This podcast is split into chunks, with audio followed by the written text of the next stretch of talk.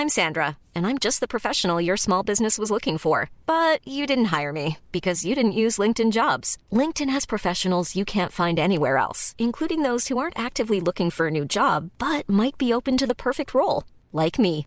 In a given month, over 70% of LinkedIn users don't visit other leading job sites. So if you're not looking on LinkedIn, you'll miss out on great candidates like Sandra. Start hiring professionals like a professional. Post your free job on linkedin.com/people today. Bonjour à tous et bienvenue à l'heure des pros. Ce matin, certains la voyaient sur le toboggan, dégringolant à toute allure des sommets sondagières jusqu'au ras du sol des intentions de vote. L'ouragan Zemmour allait tout balayer, disaient quelques sondeurs. Propos rapportés sous le manteau qui faisaient la joie de quelques éditorialistes toujours avides de polémique ou de buzz. Eh bien non, Marine Le Pen est toujours dans la bataille. Elle ne descend plus dans les sondages. La chute semble enrayée, même si la remontée n'a pas commencé. Marine Le Pen était en Hongrie, où Viktor Orban l'a reçu comme un chef d'État, sans toutefois préciser s'il préférait l'historique candidate de la droite nationale ou le nouveau venu sur le marché du souverainisme. Marché en plein essor, si on en croit le think tank Fondapol, c'est la une du Figaro ce matin. La France n'a jamais été aussi à droite. Les thèmes politiques associés habituellement à la droite s'imposent avec force dans l'opinion, est-il écrit. À droite toute, Jordan Bardella est notre invité ce matin. La France penche à droite, mais Emmanuel Macron est toujours donné favori pour gagner. Paradoxe que nous allons évoquer ce matin. Merci Jordan Bardella Merci, d'être avec nous. Pascal Pro. Merci euh, Gérard Carrero, que vous connaissez. Pierre Charon, ils vous ont toujours pas viré des Républicains avec les amabilités que vous avez dites la dernière fois sur notre plateau? Mais non, mais non, la lucidité, elle n'interdit pas de faire de la politique. Oui, mais Faut bon. dire, même. Donc vous êtes euh, toujours vous Lucide, êtes- toujours lucide. Bon, toujours lucide. Et Philippe euh, Bilger également présent. Mais hier soir, il y a eu un comité stratégique des Républicains, paraît-il.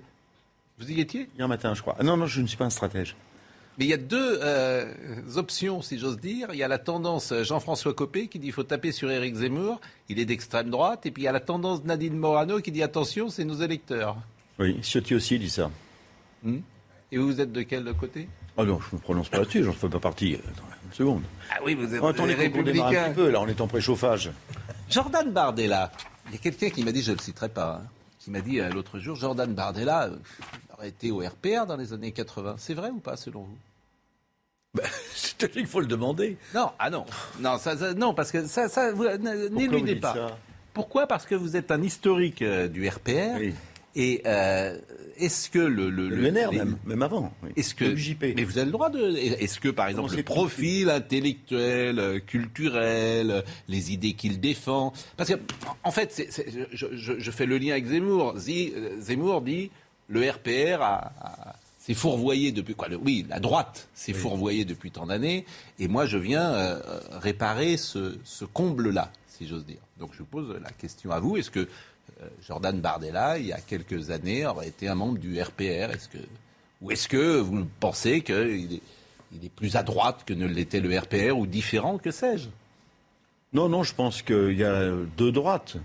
Une droite de réforme et puis une droite de rupture. Et M. Bardella est sûrement dans la droite de rupture. Mm. Euh, La réforme étant un peu démodée ces temps-ci. Mm. C'est-à-dire qu'on préfère des programmes qui sont faits par des gens un petit peu normaux plutôt que par des énarques. Mm. Et la droite de bon sens, moi, c'est celle que je préfère. La droite, oui, c'était pas vraiment ma. Eh ben, la réponse que c'en j'attends, est c'est- une, c'en est une. Oui, Votre question elle est maline. de bon sens. Elle, est- elle est maline votre réponse, mais bon, elle est, elle est pas. Vous voyez, vous. vous- Non, non, pas du tout, je ne fais pas comme ça. non. Bon.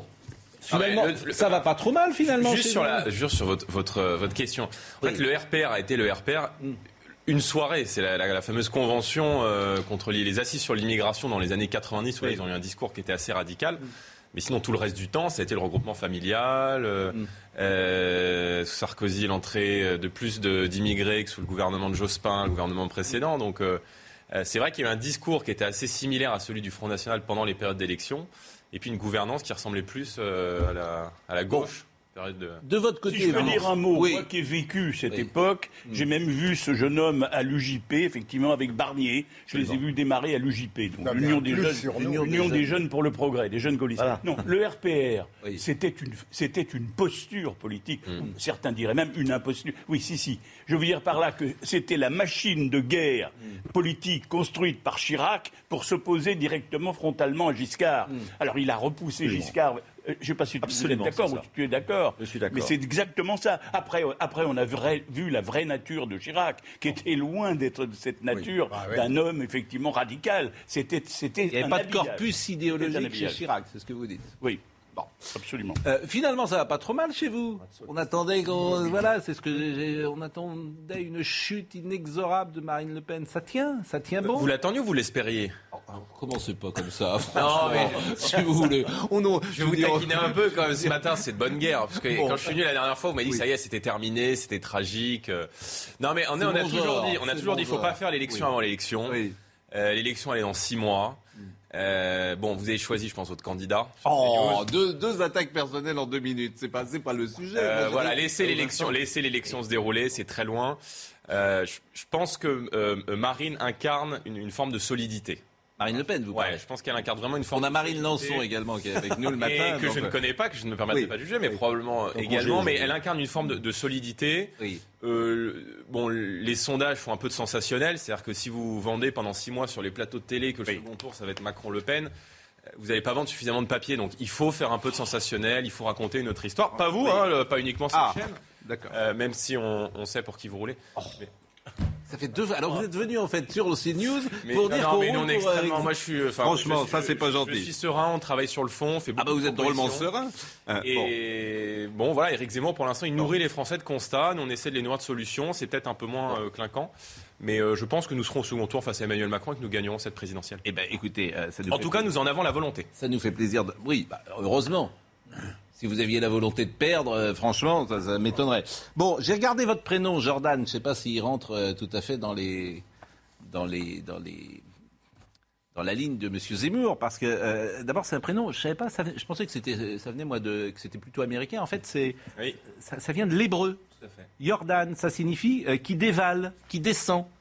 cette interprétation est une référence au fleuve Jourdain je ne savais pas du tout ça. Ce fleuve a une signification particulière dans le christianisme, car c'est dans ces eaux que Jean le Baptiste immergea Jésus-Christ afin de le baptiser au XIIe siècle. Donc euh, Jordan, alors est-ce que Jordan est un prénom euh, qui euh, correspond à, l'idée que se fait Zemmour de ce que doit être un prénom? Bon, je, pense il y a eu cette polémique. Non, mais je pense qu'il mélange, je pense qu'il mélange deux choses. Hmm. Euh, quand il dit, moi je, souscris totalement sur le constat. Encore une fois, sur le constat, on est d'accord. C'est effectivement que de donner un prénom français à ses mm. enfants, qui sur le calendrier français, c'est une marque d'assimilation, une marque d'amour qu'on envoie pour le pays qui nous accueille. Euh, mais de vouloir bannir des prénoms aussi différents que Mohamed et Jordan, mm. euh, parce qu'il dit c'est pareil pour les Jordan, les Kevin. Je pense que là où il se trompe, c'est que Jordan ou Kevin, ce sont des marqueurs populaires. Ce sont des marqueurs qui étaient donnés aux classes populaires. Moi, je viens d'un milieu modeste. Moi, euh, j'ai grandi dans une cité HLM du 93. Ma mère m'a élevé avec un SMIC. Et c'est vrai que dans les années 90, bah, il y a beaucoup de classes populaires euh, qui appelaient leurs enfants Steve, Kevin, Jordan. Bon, j'ai un peu la double peine. Je n'ai pas de second prénom. Oui. Mais il y avait un retour sur les prénoms parce que je l'ai souvent dit ici, mais j'ai pris l'exemple souvent des Arassou. Ouais, on Bichente, les Corses ont repris des prénoms, les Bretons aussi. Il y a un retour. Euh, les parents ont voulu donner un prénom qui signifiant par euh, rapport à leur histoire personnelle. Donc ça me paraît pas un bon Oui, et puis même au-delà de ça, si vous un peu plus pragmatique, je suis pas certain que euh, si les Kouachis s'étaient appelés Jean-Michel et Roger, ça aurait changé fondamentalement quelque chose. Oui, c'est ma conviction profonde. Bon, Marine Le Pen était en Hongrie hier, donc ça nous intéresse beaucoup parce que c'est quand même la Hongrie, c'est un drôle de pays. Orban, c'est quand même un. Ah, c'est un pays, qui résiste à une forme de, bah, conformisme et de pensée unique. dire, moi, je, vais parler d'un sujet que je connais, qui est la presse. C'est rare que je parle d'un sujet que je connaisse, hein, je, le précise. Mais euh, bon, euh, la liberté de la presse euh, en, Hongrie, en Hongrie, elle est vraiment en, en, très grande difficulté. Par exemple, Club Radio, la principale radio privée indépendante, réputée pour sa liberté de parole et ses critiques de pouvoir, a arrêté d'émettre le 14 février. D'ailleurs, la Pologne, comme la Hongrie, applique la même méthode pour fragiliser graduellement le pluralisme de la presse. On retire les publicités euh, publiques de tous les médias qui dérangent, même euh, mettre au pas l'audiovisuel public. Donc, euh, je peux parler que de ça. Je ne sais pas ce qui se passe en Hongrie, j'y suis pas allé pour vivre. Ça, c'est un rapport de France Inter? Ah, c'est un rapport de France Inter, c'est une note des journalistes. Non, mais moi, je ne suis pas, enfin, je suis pas hongrois. non, mais ce qu'on dit juste, c'est que euh, aujourd'hui, il y a un certain nombre de pays en Europe, notamment des pays d'Europe de l'Est, euh, notamment la Pologne ou la Hongrie, qui sont mm. persécutés par les institutions européennes parce qu'ils ne veulent pas se soumettre à la doxa européenne. Mais ça, c'est autre Et, chose. et leur premier des vous avez un pouvoir, leur- vous avez un pouvoir quand même qui euh, sanctionne la Mais presse, d'accord, mais qui enfin, ne permet pas une liberté de la presse totale. Et Marine Le Pen y va hier, donc je m'interroge. Mais la, la- Est-ce est que c'est non, son modèle la Hongrie est dans l'Union européenne. La Hongrie est dans l'Union européenne. Certes, mais Euh, la Hongrie est membre de l'accord européen des droits de l'homme, me semble-t-il. Bon. Certes, Ce qui mais- se passe en Hongrie, je dirais les affaires intérieures de la Hongrie, regarde le peuple hongrois. Viktor Orban, il a été élu à plusieurs reprises. Moi, si vous voulez, ce Et que elle je regarde aujourd'hui, Si elle y est allée, Mais- c'est une sorte d'hommage à la Hongrie qu'elle rend. C'est un modèle sans doute pour elle. Ah, ça. une et, forme. pas- et je pourrais dire la même chose pour Éric Zemmour, puisque les deux sont allés euh, voir Viktor Orban. Donc j'imagine que les deux euh, pensent que euh, la Hongrie est un modèle, que Viktor Orban est un modèle à suivre. Et je m'aperçois que quand tu rentres dans le détail, la presse là-bas n'est pas libre. Donc je m'interroge sur des leaders politiques français, Zemmour comme euh, Non, Marine pas- Le Pen, pas- qui pas- choisissent de privilégier ce, euh, ce, ce voyage. Euh, Marine Le Pen, elle a rencontré il y a quelques jours le Premier ministre euh, polonais, le Premier ministre slovène, et hier, elle est effectivement reçue euh, comme, une, comme une chef d'État, d'ailleurs, hein, par Orban, qui l'a appelée Madame, Madame la Présidente. Il a Elle dit d'ailleurs, on lui a posé la question, tout à l'heure vous disiez, il refuse de choisir entre Éric Zemmour et Marine Le Pen, c'est pas tout à fait juste, on lui a posé la question, et il a dit, je me sens deux pas plus proche de Marine Le Pen, parce qu'elle a la stature d'être présidente de la République française. Mais nous, ce qu'on souhaite construire, c'est une Europe des nations. Voilà, c'est déjà tout changer sans Mais rien ça, on peut détruire Moi, je peux, je peux même être Et d'accord c'est vrai vous. que euh, euh, la Hongrie a été l'un des pays qui est aujourd'hui persécuté par la Commission européenne pour deux motifs essentiels, pas tant la liberté de la presse que le statut des juges Mm. là-bas que euh, évidemment le refus de la propagande LGBT dans les écoles. Bon, nous on pense qu'il n'y a pas à avoir de propagande Mais ça aussi, je, je peu peux importe entendre. Je suis euh, pas le allé sur titre, ce terrain. vous voyez, dans je- euh, les Moi, écoles. ce qui m'a ennuyé, c'est la presse. Or, ces peux- deux sujets d'ailleurs qui ne sont pas dans les traités européens. je J'entendais peux- Charlotte Dornelas sur votre plateau l'a parfaitement bien expliqué. Ouais. Aujourd'hui, la Pologne et la Hongrie sont persécutées pour deux raisons essentielles que sont euh, le, le statut des, euh, des- de la propagande LGBT et le statut des juges qui ne sont absolument pas inscrits dans les traités européens. Donc, à un moment donné, moi, si vous voulez, enfin, quand vous rentrez chez vous le soir, non mais d'accord, mais quand vous rentrez chez vous le soir, vous n'allez pas vérifier si votre voisin a passé l'aspirateur. Bon, nous, ce qu'on souhaite faire avec l'Union européenne, c'est à peu près la même chose. C'est une coopération entre nations libres, souveraines, et de ce point de vue-là, Là- la Hongrie est un pays euh, bah, qui décide de ce qui est bon pour lui, et ils ont le droit de le faire. vous- je suis vous- désolé. vous- L'aspirateur, vous, vous, balancez en touche, là, parce que c'est quand même un vrai souci, euh, la presse dans un pays euh, libre. C'est-à-dire qu'elle y va, euh, elle y va, et, et je le répète, c'est parce qu'elle pense que c'est un modèle. Oui, Philippe Bilger, Non, Pajaron, si vous voulez. D'abord, pour la Hongrie, mon cher Pascal, on n'est pas obligé d'approuver toute la politique d'un pays. Non, ah, c'est- Euh, oui, mais On c'est avoir des relations avec. enfin. En étant Ah non, assez. là, je suis pas d'accord avec vous. assez- C'est quand même, il y, a- il y a des choses qui sont plus importantes que d'autres. La liberté de la presse Mais- dans un pays, c'est quand même, si vous me permettez, fondamental. D'accord, moi je ne suis pas social-démocrate, mais j'aime énormément la politique du Danemark. Vous voyez, euh, si j'y allais, ça ne voudrait pas dire que c'est exactement pareil. Euh, la, la Hongrie, elle suscite un certain nombre de sympathies parce que pour l'instant, elle est un pays de résistance. Deuxième élément, euh, Jordan Bardella, si vous le permettez, deux questions. À un moment donné, on a beaucoup discuté de la qualification de droite ou d'extrême droite. Et Jean-Yves Camus a dit d'Éric Zemmour qu'il n'était pas d'extrême droite, mais de droite. Comment vous vous situez, vous, dans cette sorte de définition euh, du vocabulaire politique? Je suis ni de droite ni de gauche, je suis de France. Je pense que ce clivage entre la gauche et la droite est quand même assez passé. Euh, et je pense que euh, Éric Zemmour se trompe en voulant recréer un clivage entre la droite et la gauche. Parce qu'en vérité, la dernière présidentielle. C'est vous qui parlez d'Éric Zemmour. La dernière élection présidentielle. Non, puisque on disait que non, non, puisque Philippe venir, disait qu'Éric moi, Zemmour avait été qualifié d'extrême droite. Je ne pense pas qu'Éric Zemmour soit d'extrême droite. Je pense que le terme d'extrême droite, il a été utilisé depuis euh, des années pour discréditer les adversaires politiques. C'est-à-dire, vous étiez contre l'Union européenne, vous étiez d'extrême droite. Vous êtes contre l'immigration, C'est vous êtes disqualifiant, nous sommes. euh, vous êtes d'extrême droite. Euh, ici, vous soutenez Eric Zemmour, vous êtes d'extrême droite. Donc, euh, c'est pour vous ça, Pascal. Donc, en, en réalité, ce terme a été utilisé pour discréditer les adversaires politiques. Je pense que ce clivage, il est dépassé. Je veux dire, quand on veut nationaliser les autoroutes, est-ce que c'est de gauche ou est-ce que c'est de droite? Quand on veut privatiser l'audiovisuel public, est-ce que c'est de gauche ou est-ce que c'est de droite? Est-ce que de vouloir arrêter l'immigration quand 80% des Français considèrent qu'il faut arrêter l'immigration, y compris d'ailleurs, je crois, 50 à 60% des sympathisants en marche, est-ce que c'est de droite ou est-ce que c'est de gauche? Donc je pense que c'est une erreur que de vouloir réduire cette élection présidentielle à la droite euh, euh, ou à la gauche. Et puis, et puis moi, c'est générationnel. C'est-à-dire que je, je, j'ai grandi politiquement dans une période où les clivages entre la gauche et la droite avaient complètement, avaient complètement sauté. En revanche, moi j'admets parfaitement qu'on puisse avoir une sensibilité exactement plus de droite que de gauche. Euh, moi je me, sens plus proche, je me sens plus proche des Républicains que du Parti Socialiste. Moi, je suis en désaccord. Avant de me taire, j'aurai une seconde question et je ne parle plus après. Mais pourquoi mais, parce que j'ai parler longtemps. Je voudrais, non, non, je ne veux pas parler longtemps. Ah je pense, contrairement à ce que vient de dire M. Bardella, je pense, moi, au contraire, que le clivage gauche-droite existe formidablement. il revient surtout fortement. Beaucoup de gens, beaucoup de gens, souvent d'ailleurs des gens venant de l'autre bord, ont essayé de le nier. Je crois qu'il y a même, je pense que le, sondage, dont nous parlerons peut-être tout à l'heure, du Figaro, le montre à, l'envie. La droite, c'est pas parce que la France a glissé à droite, et elle a glissé à droite, on le voit par la mesure d'opinion du Figaro, la France a glissé à droite, mais le, clivage gauche-droite est toujours là. Je trouve que c'est une folie politique mm. de penser qu'il n'y a plus parce que les gens, ils ont la tripe à gauche encore, et j'en connais beaucoup, mm. et ou ils ont la tripe à droite. Simplement, ils ne se reconnaissent plus. Ils ne se reconnaissent plus dans les appareils politiques qui prétendent incarner. Mais ce n'est pas qu'il n'y a plus de gauche ou de droite. Mais Macron est de gauche ou de droite? Ah, Macron, il est de droite. Il lui reste beaucoup de gauche. Ah bah non, mais ah déjà, rien qu'en ça, la question est complexe. L'erreur de la droite, c'est d'avoir. Il, y a, il, y a une, il y a évidemment une droite. Macron, il, y a une droite qui se reconnaît plus dans Emmanuel Macron et une droite qui se reconnaît plus. Macron, il est de droite populaire qui se droite qu'à gauche. Euh, ah non, pas du tout. Moi, je pense quand je l'entends parler de violence policière, pas vraiment. Sur le sociétal, il est très Pierre Charon.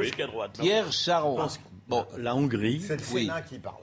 Ah, la Hongrie euh, représente un petit peu euh, ce qu'est la Mecque pour les musulmans c'est-à-dire un passage obligé pour être Hadj. C'est un peu ça Bon, on va écouter. en fait, ce qu'on reproche à la Hongrie, c'est de défendre son identité. Non, ah non, moi je ah, pas. Alors absolument pas.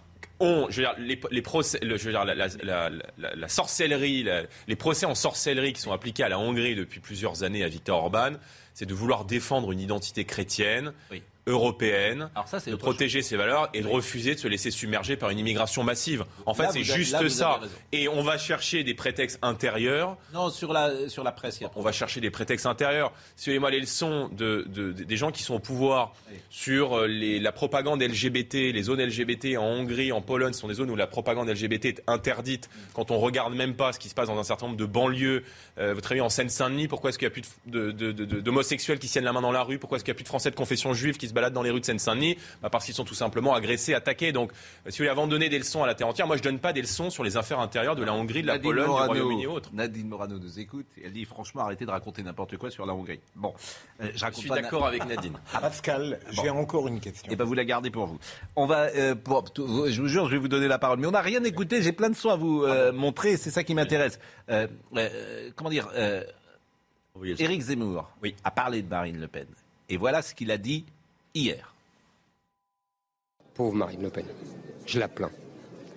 Je la plains euh, de devoir euh, reprendre, de parler comme Marlène Schiappa, de parler comme la gauche, de parler comme les féministes. Euh, je la plains de devoir reprendre des arguments. Mais vous savez, j'avais été le premier à le dire et à le diagnostiquer. C'est une femme de gauche. Tous ses réflexes sont de gauche. Elle est en décalage avec son électorat. Marine Le Pen est de gauche elle est en décalage. Alors, c'est vrai qu'il euh, euh, répondait euh, à ce qu'avait dit Marine Le Pen sur, sur Éric Zemmour et son rapport aux femmes, notamment. Et Marine Le Pen reprochait. Il y a une vraie différence entre, entre, entre Éric Zemmour et Marine Le Pen. C'est que pendant qu'Éric Zemmour votait pour François Mitterrand en 80 et en 88, Marine était déjà en train de lutter contre l'immigration.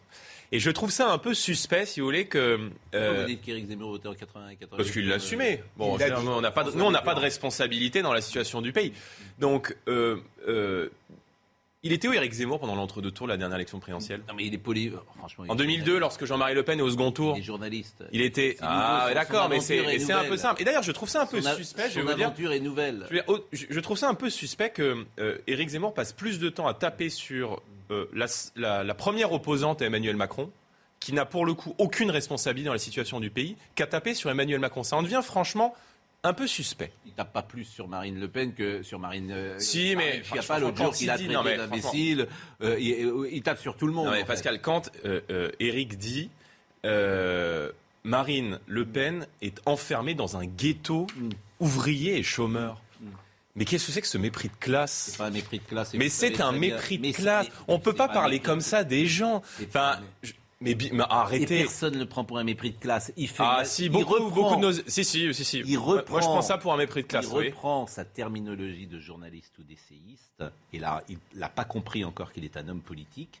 Il a des mots, effectivement, qu'il ne faut pas employer. Le mot ghetto, il ne faut pas l'employer. Mais il dit, au fond, Marine Le Pen, elle touche d'abord les ouvriers et les classes populaires. Mais il, il a un regard extérieur. Il a un regard, je, je le rappelle, de, je Non, mais- de journaliste. Alors vous, vous sautez là-dessus pour dire, Mais attention, oui, parce que je mépris vous de classe, parce que etc. ça, parce que mais ça moi, fait je, 5 ans mais que je pense nous, que c'est de la vieille politique. On se bat tout contre le mépris et, et la- autant je sur l'immigration. Personne n'est dupe. C'est de la vieille si, politique. si, si, autant sur, peut-être pas vous ici, mais autant euh, sur, Personne n'est méprisé. autant sur l'immigration, autant cette victimisation de chacun, autant chacun sur l'immigration. tout. Moi, je crois que tout Pascal, ça, c'est non mais ça autant sur, li- autant sur l'immigration, Oui. je veux dire, on est d'accord parce que ce que dit Eric Zemmour, c'est ce Est-ce que c'est vrai ou 40 pas ans. La seule chose qui est Attendez, intéressante, Pascal. La seule chose qui est intéressante Pascal. dans ce qu'il dit, c'est le fond. Mais- Est-ce que Marine Le Pen ne touche que les classes populaires? Est-ce qu'elle a Non, du mal non, avec non, la bourgeoisie je- écoutez, patriotique? ça fait cinq La ans que- réponse ça est- fait cinq ans- La réponse est oui. Ça fait Et cinq vous le ans qu'on se bat Et vous le savez. C'est-à-dire que la difficulté du Front National aujourd'hui, du Rassemblement National, c'est précisément de toucher ce que touchait le RPR dans les années 80, c'est-à-dire les Mais professions les libérales,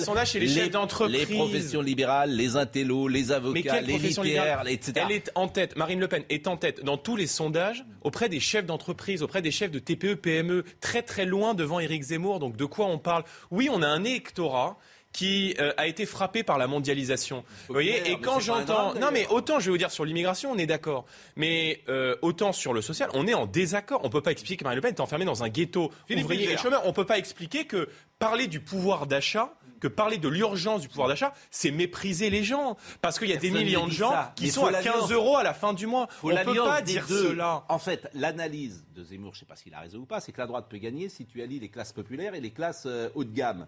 Et que Marine, Le- la bourgeoisie patriotique, dit-il. Bon. Et il dit Marine Le Pen, elle n'a que les couches populaires. Philippe Euh, Bilger. Jordan Bardella, est-ce qu'au fond, paradoxalement, euh, Zemmour n'attaque pas fortement le Rassemblement national parce qu'il sent que sur le fond, il est clair qu'il y a plus que des similitudes. Et donc, il a besoin de se distinguer à tout prix. Et j'en viens au second point. Ce qui me paraît intéressant de la part d'Éric Zemmour, c'est moins le fond qu'une certaine manière de donner l'impression d'un nouveau langage politique. Le vôtre, et dans mon esprit, ça n'est pas du tout une critique, reste relativement classique, presque conventionnel dans la forme, alors que lui se fait une règle d'une sorte de brutalité qui va jusqu'à l'extrémité d'une vérité qui peut choquer. Ouais, mais elle sert à quoi cette n'avez- Non. Si, pro- non, mais vous avez probablement raison, mais euh, je trouve qu'il y a parfois dans son discours une forme de brutalité qui n'est pas nécessaire parce que, en vérité, venir dire il y a un problème avec l'immigration. Quand nous on le faisait dans les années 70 ou 80, on le faisait quand il y avait une majorité de Français qui pensaient que l'immigration apportait au pays. Quand aujourd'hui vous avez 80-90% des gens qui considèrent qu'on ne peut pas accueillir une immigration supplémentaire, qu'il y a des, points de tension, et on le voit tous les jours, on l'a encore vu à Alençon, on l'a vu à Montrouge il y a quelques jours. Enfin, le pays est dans un état de, de tension aujourd'hui qui fait que de venir ajouter des provocations, une forme de brutalité, ça sert à rien que de vouloir prendre le risque de blesser des gens. Ce qu'on propose, nous, est déjà un tel bouleversement de la politique migratoire. On va retirer les aides sociales, par exemple, aux étrangers qu'on souhaite réserver aux Français. Il y a des gens qui vont pas être d'accord avec ça.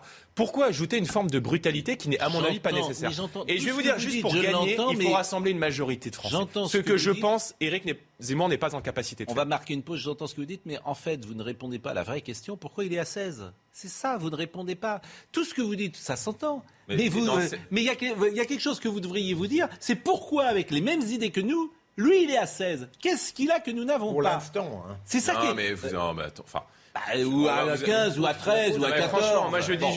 Mais Pierre Charon va répondre à ça. Parce que Bah, je Pierre Charon, répondrai je voudrais après. que vous parliez.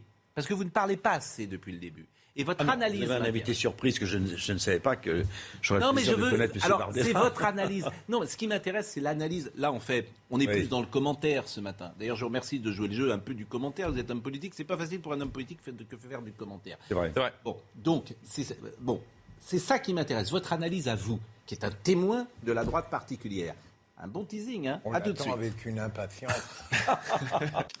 Jordan Bardella est avec nous ce matin. Vous êtes président hein, aujourd'hui Oui, du fait. Rassemblement euh, national. Euh, Pierre Charon est, est là. Alors, tout ce que vous dites, euh, je peux l'entendre, mais je trouve que vous n'abordez pas la question cruciale. Pourquoi Zemmour euh, rogne sur votre électorat, quoi, pas sur rogne sur votre électorat d'ailleurs, prend des électeurs que vous ne preniez pas vous-même avec un discours pourtant qui est assez comparable. Mais manifestement, il séduit cette bourgeoisie patriotique qui était jadis euh, plus à droite, plus au RPR, qui n'a jamais voté pour Marine Le Pen. Et ce que disait Gérard Carrérou euh, à à la mi-temps de notre émission est très intéressant.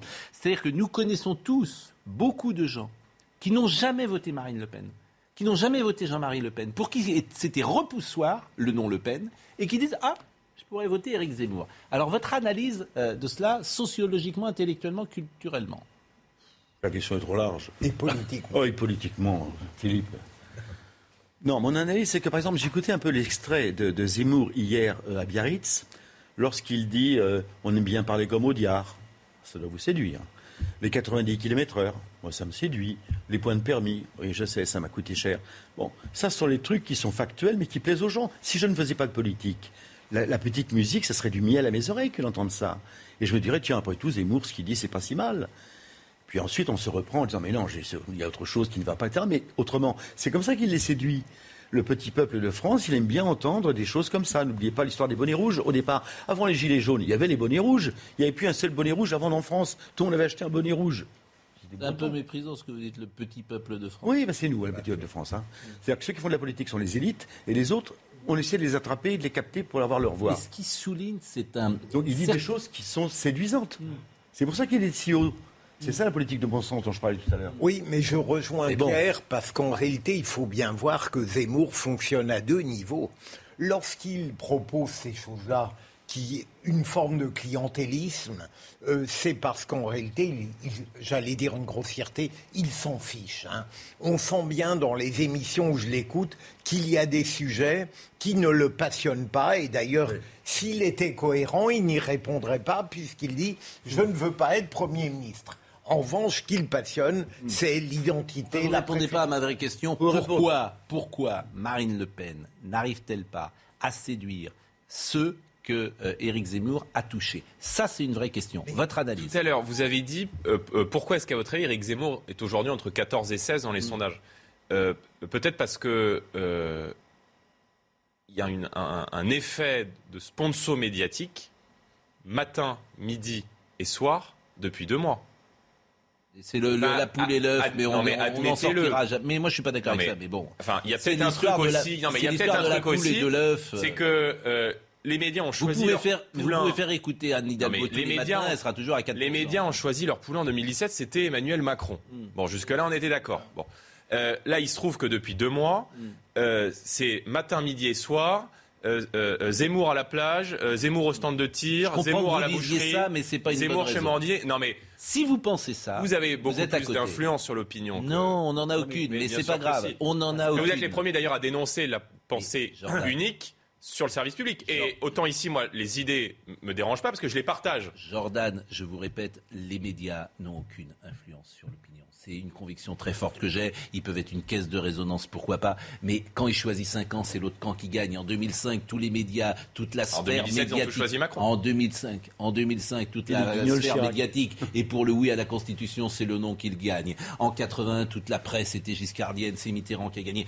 Tout ça, c'est. Et. Et en 2017, Et Balladur. en 2017 toute la presse était Macron. C'est sûr, Balladur, c'est l'exemple. Et c'est Macron qui a dit. Moi, je dis juste, volez pas cette élection. Pardonnez-moi, en Laissez- 2017, la- c'est un bon exemple. En 2017, c'est pas la presse qui fait Macron, c'est le pouvoir judiciaire qui donne un petit coup de pouce à cette 72 élection. une de Vous ne magazine. saurez- Ah non, vous êtes de mauvaise jamais. foi. Je suis de mauvaise foi. Ouais, vous êtes ne saurez foi. jamais ce qui Ou se alors on serait est en passé désaccord, mais- si Fillon n'avait pas été percuté par les, ses ennuis judiciaires. Ah bah, y a vous le savez comme moi. Alors arrêtez. C'est pas la presse. c'est le Mais c'est pour ça que je vous dis, non, mais- c'est pas.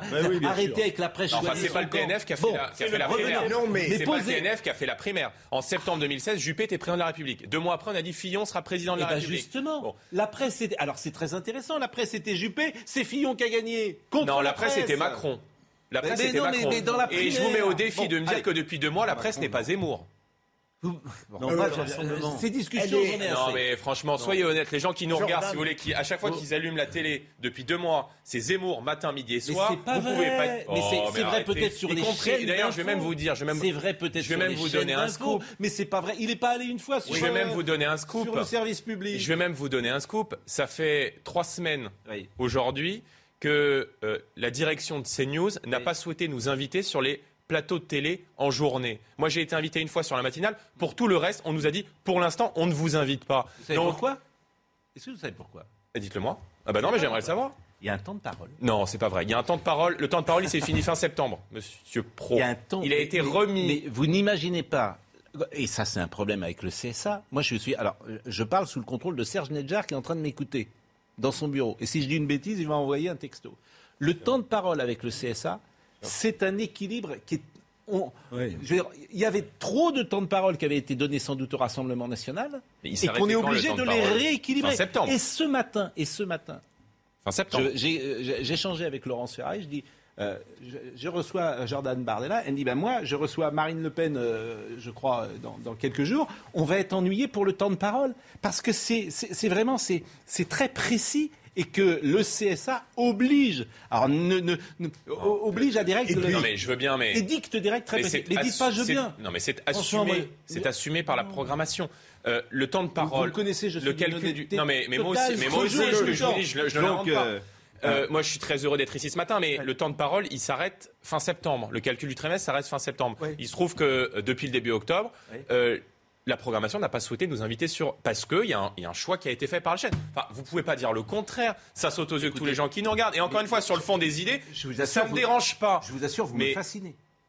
Vraiment, vous me fascinez. Que vous, que, que vous entriez dans une paranoïa de ce type, vous me Mais je suis pas fascinez. une paranoïa, c'est assumé par les programmateurs qu'on a eu au tout, téléphone. Marine, Marine Le Les Marine programmateurs Le nous l'ont dit parce que j'invente pas. Ils vous ont dit quoi, les programmateurs Et En que le plus, choix avait été fait de ne pas nous inviter pour l'instant sur les Mais plateaux de uniquement pour. Mais Pour des raisons qui Non, pas pour des raisons de temps de parole. Le temps de parole, il se termine, le, le compte du, du temps de parole je, se je termine vous répète, on fin va, septembre. On est en début de trimestre. Bardella, on va fermer la parenthèse. Je vous assure, vous pouvez me croire. Vous pouvez me croire. Si, euh, je, je- je veux dire, j'ai aucun souci euh, là-dessus. Vous Aucun pouvez me- complot. Vous pouvez, mais, oh, ne, ne- ne croyez à aucun complot. En revanche, vous répondez pas à la vraie Alors, je vais vous question. ré- La vraie question, c'est parce que on part sur autre chose. Sur le fond, ça devrait vous interroger. Il est sur le même terrain que vous et manifestement, il convainc des gens que vous n'avez jamais réussi à convaincre. Est-ce que c'est parce que Marine Le Pen n'est pas assez convaincante Est-ce que c'est parce que culturellement, intellectuellement, elle fait pas le poids? Ce que certains disent d'ailleurs auprès de cette bourgeoisie euh, patriotique. Est-ce qu'il y a d'autres raisons? C'est ça le vrai sujet. Non, moi je crois pas du tout. Je pense que euh, y a toute une partie de la droite, notamment Et la, Claudie, la Jacquin, bourgeoisie et de droite. Claudie Jacquin, qui euh, dirige le service programmation, qui nous écoute, dit c'est faux ce qu'il dit. Et hein. il y a C'est fou ce bah, qu'il vous dit. voulez, non, mais enfin, vous voulez qu'on s'amuse à, ça, sortir les, les non, franchement, Non, là, en mais- plus, vous mettez en difficulté les programmateurs. Non, mais je mets CNews. pas en Bah, difficulté. si, c'est ce que vous dites aux programmateurs. On va pas s'amuser à sortir les, messages et les machins comme ça. On va pas tomber la parenthèse. Euh. Pour vous répondre sur le fond, Oui. je pense qu'il y a toute une partie de la bourgeoisie de droite qui se sentent aujourd'hui orphelines. Oui. Qui se sent orpheline parce que euh, euh, euh, lâchés par les ténors des LR qui ont fait l'exact contraire lorsqu'ils ont été au pouvoir et qui sont orphelins en réalité depuis l'élection de Nicolas Sarkozy euh, en 2007. C'est vrai que Éric Zemmour peut parler à cette bourgeoisie de droite avec laquelle il nous a été peut-être plus difficile de parler de. Je ne vais pas vous dire le contraire. Mais si ça peut permettre à des gens de nous rejoindre au second tour et de faire enfin ce choix, parce que cette présidentielle, c'est pas un choix de personne, ça va être un choix de civilisation. Et quand on voit ce qui se passe tous les jours dans les banlieues, avec des voitures qui sont euh, euh, brûlées, des policiers qui sont attaqués, des types qui sont des demandeurs d'asile, qui se baladent avec des couteaux, qui sont arrêtés par la police, qui sont relâchés, comme ça a été le cas à Montrouge, qui ne sont pas expulsés, cette présidentielle, c'est un choix de civilisation. Et c'est un choix, y compris sur le devenir de notre pays. Il y a beaucoup de Français qui ne reconnaissent plus la France aujourd'hui. Et donc, si ça peut permettre à des gens de euh, venir nous rejoindre dans le cadre du second tour, je m'en réjouis. Il y a beaucoup de gens, des Républicains, qui sont venus. Thierry Mariani, Jean-Paul Garot, qui, des, des magistrats, des anciens ministres qui ont fait Mais le choix de travailler vient- avec ce nous. que, vous, ce que vous venez de dire là, tout à l'heure, je n'étais pas d'accord avec vous sur l'autre sujet. Sur celui-là, je suis d'accord avec vous. Il y a en France aujourd'hui deux, il y a deux droites. Il y en a peut-être plus que deux, mais disons deux droites pour résumer.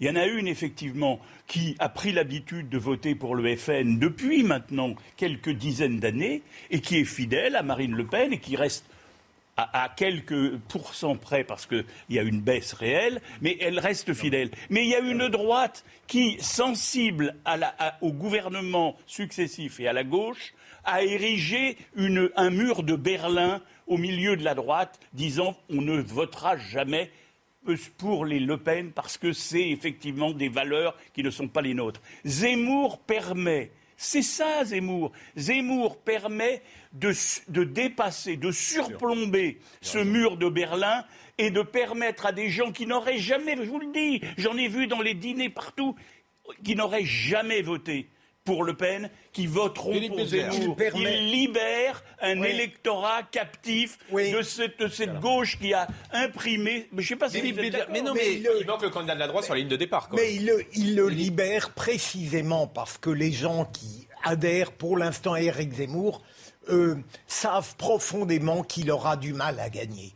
Euh, je veux dire, cet électorat, cette bourgeoisie qui va vers lui, elle, euh, elle est séduite par un discours à la fois talentueux et extrême, il faut être clair, irresponsable. On attend les républicains pour offrir une vision de politique opératoire. Et deuxième élément, euh, que d'ailleurs j'ai oublié, j'allais poser une question. Pierre Charon, parce que c'était long de toute façon. Et puis, euh, Non, non, non, non, il y avait quelque non, mais chose de... Non, non, Pierre Charon. monsieur le sénateur. Non, je crois qu'il y a eu quand même... Nous, nous avons reçu les politologues au groupe LR du Sénat, qui sont venus nous dire avant les régionales. Ne vous demandez pas s'il y aura des régions pour le Rassemblement national, demandez-vous combien de régions à l'arrivée, zéro. Et je crois que c'est ça qui a montré que Mme Le Pen ne franchissait pas ce fameux plafond de verre.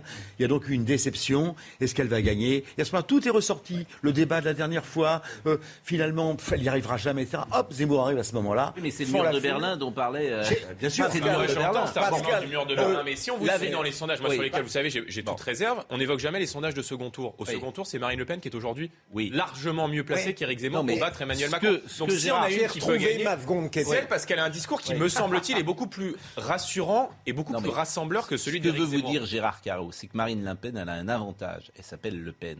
Elle a un inconvénient majeur. Elle s'appelle Le Pen. Ah c'est ça qu'il veut vous dire. Et que c'est une vraie réflexion pour vous. Est-ce qu'un Le Pen, est-ce que le nom de Le Pen n'est pas toxique Bardella dans la société française. Et je vais vous dire quelque chose, peut-être que Bardella, il est moins toxique que le, eh ben Pen. C'est ça qu'il veut vous dire. Non, mais et, c'est possible, vous ne pouvez pas écarter ça. Vous ne pouvez pas écarter que... Est-ce que, vous ne croyez pas que la terrible offense que fait euh, Éric Zemmour au Rassemblement national, c'est de rejoindre le sentiment profond qu'on a que Marine Le Pen, qui est au second tour, hein, d'accord pour l'instant, ne pourra jamais gagner. Mais elle est, moi je veux bien, hein, mais euh, mais Zemmour non plus d'ailleurs. Ben, vous vous appuyez là, vous, pour, pour, pour, pour, tenir ce, ce, ce type mm. d'argument, vous vous appuyez sur les, les sondages. Les sondages de second tour aujourd'hui mettent Marine Le Pen entre 47 et 48% au second tour. C'est-à-dire que les marges d'erreur gagnantes face à Emmanuel Macron. Ce qu'Éric Zemmour n'atteint pas. Parce que je pense qu'on a fait un travail de, de, crédibilité de notre famille politique. Et c'est pour ça, c'est pour ça que j'en veux parfois un peu à Zemmour. C'est qu'il ramène notre famille politique un peu en arrière. Mm. Parce qu'il y a quand même eu une mainmise d'une idéologie dominante depuis 40 ans dans les médias. Et c'est vrai que de porter ce combat national, ça n'a pas été évident. Et c'est pour ça que je vous ai dit avec un peu d'ironie tout à l'heure, on n'a pas entendu Éric Zemmour au second tour de la dernière élection présidentielle quand Marine Le Pen s'est retrouvée face à Emmanuel Macron. Parce dont on peut dire une position différente. Alors, plus proche. Je voudrais qu'on écoute quand même deux trois choses. D'abord, Marine Le Pen était en Hongrie hier. D'ailleurs, on va voir euh, des images. Elle a été reçue comme une euh, chef d'État. Je voudrais qu'on l'écoute. Elle a parlé, euh, elle a, rendu un hommage à ses. alors ça, c'est une image symbolique. C'était important parce que j'imagine que tout est travaillé. Marine Le Pen vraiment dans une position quasiment de chef d'État. On a l'impression que les deux viennent parler après une entrevue de visite d'État. Orban n'a rien dit. Oui, mais c'est l'image est forte. Pardonnez-moi, on s'en fiche. C'est une question d'image. Regardez cette image. On a le sentiment vraiment que c'est deux chefs d'État qui viennent de parler après euh, s'être rencontrés. C'est ça, le drapeau français. Si on coupe le, son, on peut croire ça. Mais si on met le son, c'est pas ça. Je veux bien oh, ce que vous voulez, mais bah, euh, enfin, c'est quand même bon. Jamais, jamais. Pour elle, c'est évidemment euh, une séquence réussie. Écoutez ce qu'elle a dit. Monsieur le Premier ministre, par votre culture historique et par votre expérience politique, vous avez fait le choix courageux de préserver votre beau pays de la submersion migratoire que veut organiser l'Union européenne. Parce que je vois les effets désastreux de ces politiques sur mon pays, au niveau identitaire, financier ou territorial, je suis fondé à vous dire, amis hongrois, tenez bon. Mais je sais, Monsieur le Premier ministre, que vous n'êtes pas homme à céder. Et surtout pas lorsqu'il s'agit de l'intérêt supérieur de votre pays. Et je crois que le peuple hongrois soutient largement cette politique, comme l'avait d'ailleurs souligné le référendum de 2016. Le signal de lucidité et de courage que vous donnez à l'Europe et au monde est pour tous les patriotes de notre continent un fraternel et bienfaisant encouragement. Bon, euh, autre passage qui m'intéressait, c'était sur la souveraineté, et on, va l'écouter, euh, Marine Le Pen. Quand je défends la souveraineté euh, française, en réalité, je défends la souveraineté de chacune des nations en Europe. ça veut dire que ce que je recherche, et ce que nous avons contribué à construire, je crois, et que nous souhaitons élargir et renforcer, ce sont des alliances. Ça veut dire que je ne cherche pas des clones, je cherche des alliés.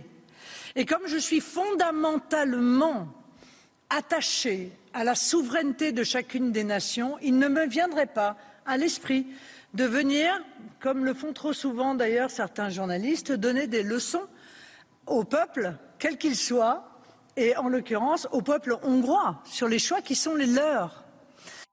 Bon, là, elle faisait sans doute référence euh, à l'ingérence intellectuelle, culturelle qui est faite par les journalistes, notamment sur euh, les LGBT, sur euh, des choses comme ça. Vous avez parlé de propagande LGBT, c'est pas tout à fait ça non plus. C'est c'est pas de la propagande LGBT. Dans les écoles. Dans les, ben, c'est pas de la propagande, c'était d'informer les jeunes euh, collégiens ou lycéens de l'homosexualité ou de l'hétérosexualité, de sa sexualité tout court. Vous parlez de propagande, c'est aussi de l'information. Voilà. je dis juste que une influence subtile. Voilà. C'est, enfin, je veux dire, c'est aux parents de faire ça. Je veux dire, le le ministère de l'Éducation nationale n'a pas à se mêler de ça, qui plus est auprès de mineurs. Voilà, je pense que c'est un principe. Pas de, publicité, si vous voulez, euh, à connotation sexuelle auprès des, auprès des mineurs. Et en tout cas, c'est pas le rôle du politique et c'est pas le rôle de, l'État. Maintenant, juste pour vous répondre sur le fond, c'est-à-dire qu'on défend ce principe de souveraineté, mais on le défend pour, pour toutes les nations. Et nous, on ne croit pas que l'Europe, euh, comme l'a dit Monsieur euh, Breton, le commissaire européen, ça soit l'Alabama, quoi. C'est-à-dire que c'est pas une confédération d'États. C'est un, un fait historique, l'Europe. Euh, euh, pluriséculaire, avec ses spécificités, son identité. Et quand on est en France, on veut être en France. Quand on est en Hongrie, on veut être en Hongrie. Et je pense que ce, sentiment d'identité nationale doit être préservé. Alors là, on est à front renversé, puisque Marine Le Pen parle euh, de souveraineté et Éric Zemmour, il a mis les mains dans le cambouis hier, puisque ses propositions. Alors là, il veut parler à votre électorat. Et quand il veut parler de la France populaire, des voitures, etc., il parle, on a bien compris la stratégie politique, c'est de euh, de cette France populaire qui vote pour Marine Le Pen. Voilà ce qu'il lui a dit hier.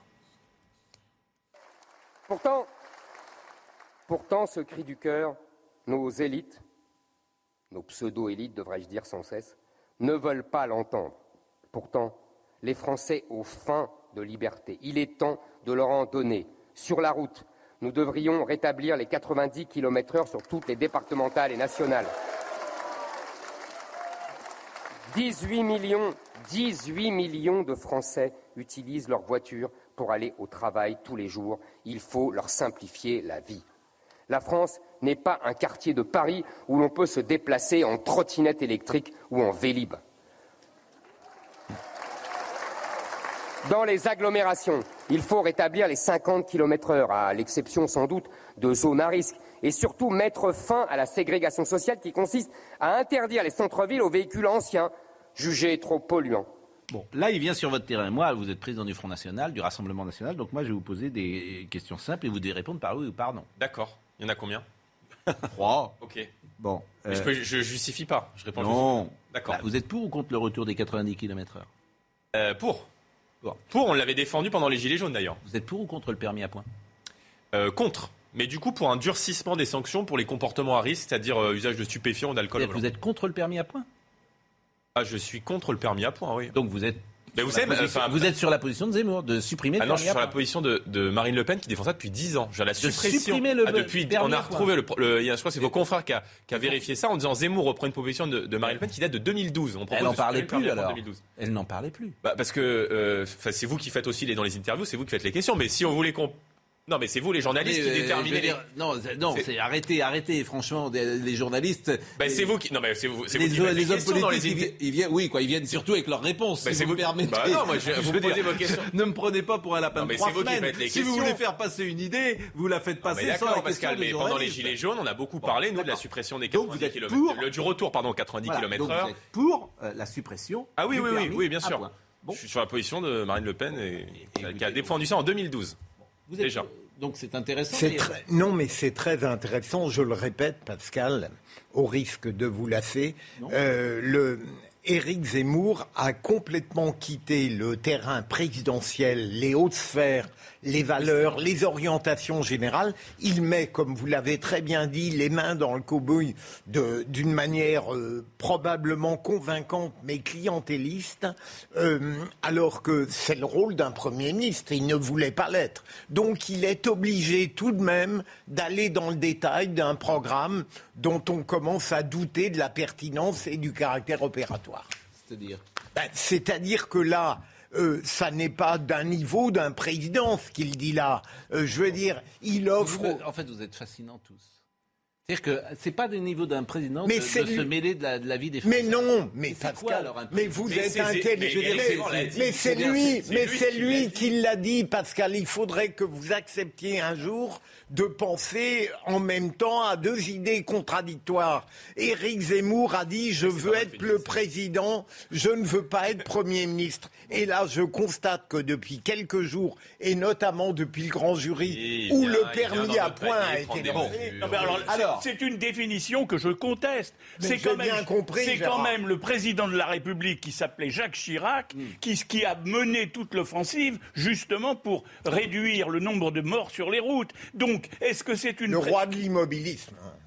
peu importe, c'était le président. Vous dites c'est du ressort du Premier ministre. C'est lui Ce n'est qui pas l'a vrai. dit. Historiquement, c'est Chirac qui a d'ailleurs mené cette bataille Le sur permis le- à point, c'est 92. hein, Oui, non, mais cette bataille pour, le- pour les ouais. mesures sur les routes, il ne s'agit pas de, de la mesure en elle-même, il s'agit de la démarche. Mais en Elle vrai, est- c'est- pas ce que dit Philippe. Enfin, sauf votre respect, et Oui. je parle sous votre contrôle, mais euh, c'est vrai que Éric Zemmour, il y a quelques jours, a dit, quand on l'a interrogé sur le pouvoir d'achat, il dit Moi, les quelques euros à la fin du mois, c'est pas mon sujet, moi, je suis dans la vision haute. Et là, du coup, il nous dit Je parle du permis à point. Donc, il y a une contradiction. Et c'est vrai que dans toutes les mesures qu'il avance, il vient un peu dans la, boîte à, dans la boîte à idées du RN. On va terminer parce que vous êtes. Mais bien sûr. Mais bien, sûr. Et pour le reste, il nourrit les Français de constat. Donc, moi, j'attends de voir les. Mais c'est ça qui. les- en fait, 15 on est dans un scénario pour vous deux, Marine Le Pen et Éric Zemmour, qui est le pire des scénarios. Pourquoi? Parce qu'en fait, vous êtes euh, à touche-touche. C'est-à-dire que là, là, ce qui me frappe, c'est que les sondages euh, aujourd'hui ne bougent pas. La situation semble fixée. Vous êtes partagé une sorte d'électorat, les classes populaires, pourquoi pas pour Marine Le Pen, la bourgeoisie pa- patriotique pour Éric Zemmour, et rien ne bouge. Et vous êtes à 15-15, Non. ou 14-14, ou euh, Oui, en fait il y a mais- 30, et puis vous les donnez. Alors Oui, ça peut mais être moi, 16-14. On a vu monter à 15 et Je candidats suis dans les d'accord avec vous. Attends, mais Souvenez-vous, euh, mais, François-Xavier Bellamy, DLR, était monté à 15 mais- dans un mais sondage c'est possible. il a fini mais à 8. ça, donc- c'est le pire Voilà. des scénarios. Moi, je crois plus au C'est sondage. la le pire des scénarios pour les idées que vous défendez. Pour les idées que vous défendez. Parce qu'effectivement, il y a deux candidats pour les mêmes idées. Non, 80% des Français partagent nos idées en vérité.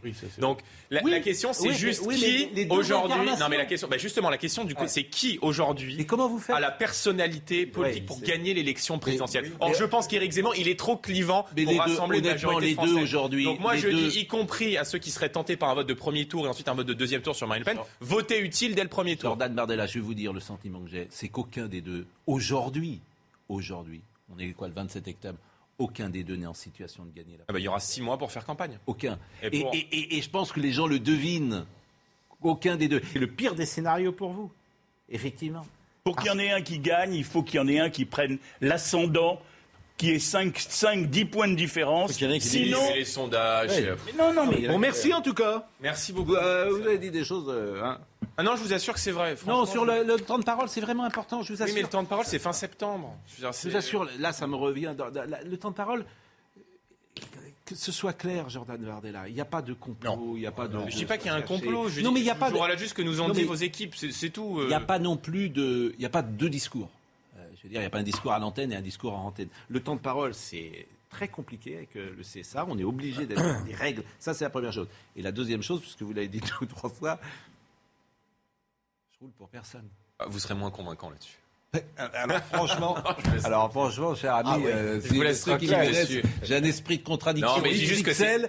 Et mais en tout cas, c'est toujours un plaisir de Merci venir. beaucoup, Euh, Pascal. vous croisez Marine Le Pen de temps en temps. Bien sûr, ça, Elle ça m'arrive. Elle veut pas venir sur notre plateau, mais elle sera chez Laurence. Ça m'arrive, je lui dirai, et je crois qu'elle vient effectivement chez Laurence Ferrari dans quelques jours. Donc euh, dans quelques jours. ferai passer le mot. merci Jordan Merci Bardella. La pause, on reçoit dans une seconde euh, Tarak, euh, euh, Tarek, pardonnez-moi, Oubrou pour son bouquin Quelle place pour l'islam dans la République. À tout de suite. Tarek Oubrou est avec nous, il nous a rejoint, il est le grand imam de Bordeaux, recteur de la mosquée de Bordeaux, penseur essayiste, il prône un islam euh, éclairé et il a donc écrit ce livre Quelle place pour l'islam dans la République Bonjour monsieur Oubrou. Bonjour. Et merci euh, d'être avec nous. Il y a le voile en ce moment qui, euh, pas qu'en ce moment d'ailleurs, qui euh, catalyse, j'ai envie de dire, toutes, euh, non pas les difficultés de l'histoire de l'islam, mais qui les symbolise d'une certaine manière, en tout cas qui déchire les uns et les autres sur ce sujet. Et vous écrivez euh, le Coran sur le voile, voilà ce que vous écrivez. L'habit ne doit donc être ni ostentatoire, ni provocateur. Tout, déjà provocateur, c'est forcément euh, c'est- subjectif. Toute tenue qui sort des normes de pudeur vestimentaire d'une société est fortement condamnée sur le plan moral par le prophète. Cette règle concerne autant les vêtements des hommes que ceux des femmes. C'est pourquoi il n'y a pas d'habit islamique tel qu'on l'entend aujourd'hui, comme le foulard islamique ou le voile islamique. Cela n'a pas de sens. Est-ce que je dois comprendre que vous recommandez aux musulmanes de ne pas porter dans l'espace public le voile Mon rôle, c'est de, dire la norme, relativiser la norme qu'il faudrait relativiser. Euh, Le propre de la pudeur, c'est la discrétion. Euh, Toutes les religions dignes de ce nom prônent la pudeur. Quant à l'expression vestimentaire de la pudeur, ben, il obéit à des variables culturelles, sociologiques. L'islam n'est pas venu pour euh, tailler le- les longueurs euh, des habits. Euh, c'est un message spirituel, éthique, et c'est aux musulmans eux-mêmes de recevoir ce message, de le traduire dans la culture où ils se trouvent. Donc, euh, au fil de l'histoire, il y avait toujours une acculturation des normes éthiques, et c'est une tradition qui a été respectée jusqu'à un moment où la civilisation musulmane s'est effondrée, et avec elle s'est effondré le rapport avec la religion qui est initialement à l'origine de cette civilisation. Donc aujourd'hui, il y a une crise d'identité qui se répercute sur, euh, sur la religion avec une lecture parfois crispée, identitaire, parce que tout le monde est crispé, et le rapport des musulmans parfois est un rapport euh, un peu plus psychologique que spirituel. Donc euh, la religion, comme les religions générales ne, ne peuvent pas faire l'économie de, de la situation économique, psychologique. Quelle est la part du religieux dans la visibilité de l'islam de France? Quelle est la part de l'identitaire, du psychologique, etc. Il faut être un grand théologien pour pouvoir faire le discernement. Donc j'essaie un petit peu de donner quelques éléments euh, du discernement. L'objet de ce livre, c'est proposer une théologie appliquée au service du bien commun, un droit canonique musulman adapté à la condition française, pas uniquement au droit français, mais à la culture française. Je parle de la théologie d'acculturation, c'est bien de s'adapter au droit, mais il y a la culture également qui est plus normative parfois que le droit, parce que euh, au quotidien, ce ne sont pas les lois qui gèrent le rapport du musulman à autrui, c'est la culture. Il faut partager les mêmes codes, euh, etc., pour pouvoir vivre sa spiritualité dans le plasma culturel qui nous concerne ici maintenant. en France. Monsieur l'imam, je voudrais, euh, je suis très ignorant, hein, encore moins un théologien, mais est-ce qu'il peut y avoir une pratique purement privée de l'islam, premier point, et d'autre part, y a-t-il un pratiquant euh, authentique de l'islam qui puisse dénier que l'islam a aussi un rôle politique Il y a une éthique qui se déploie dans tous les aspects de la vie. Euh, on- on- voilà, une éthique. euh, Quand je suis dans le travail, je dois respecter une certaine éthique. Quand je suis dans, dans le politique, je dois garder une éthique d'honnêteté, de véridicité, etc. C'est c'est l'éthi- l'éthique qui est universelle. Euh, Et donc, euh, à partir de cette éthique, euh, le musulman, comme le catholique, comme le juif, comme l'agnostique, avec son éthique, il, est au service du bien commun. Donc, il y a une éthique d'altérité. Je propose ici, dans cet ouvrage, une doctrine, parce que euh, Monsieur Islam n'existe pas. Il existe à travers ses théoriciens et ses docteurs. Et donc, il faut produire une, nouvelle lecture de l'islam, parce que parfois, on fait la distinction entre isla- islamisme et islam. Pour moi, c'est une distinction qui n'est pas pertinente. le nœud du problème, c'est séparer le temporel du spirituel. Est-ce que l'islam, théologiquement parlant, est capable de se faire de, ce discernement? Toute la démonstration dans cet ouvrage, on a des ressources intrinsèques dans le scripturaire qui nous permettent de séparer le temporel du spirituel, le politique du religieux. Il n'est pas raisonnable de demander aux musulmans, qui sont majoritairement de couleur, de s'assimiler jusqu'à devenir complètement invisibles, sauf si l'on passe de l'assimilation culturelle à l'assimilation ethnique et génétique, ce qui ne se décrète pas ni par le droit ni même par la culture, mais par les lois de la nature. Pourtant, cette assimilisation est d'une certaine manière en cours grâce au mariage mixte. À ce titre, la France génère une mixité que l'on ne retrouve pas dans les pays qui ont opté pour un système communautariste. Ça, c'est très intéressant, ce que vous dites. Mais il faut 30 ans. Oui, je, pense qu'il Et que la séquence que nous vivons là, est la plus euh, je difficile. Pense, je pense que le théoricien que je suis, le théologien, le, canoniste que je suis, doit prendre en considération l'effet de l'histoire. Il faut parfois laisser faire, sans être Adam Smith, laisser faire parce que parfois le temps fait parfois mieux les choses. Et en, pressant, on, braque les gens, etc. Donc je pense Dans que, 30 ans, tout ça sera peut-être. Je pense que l'effet sécularisateur euh, est opérant auprès des musulmans. Euh, Mais est-ce que si.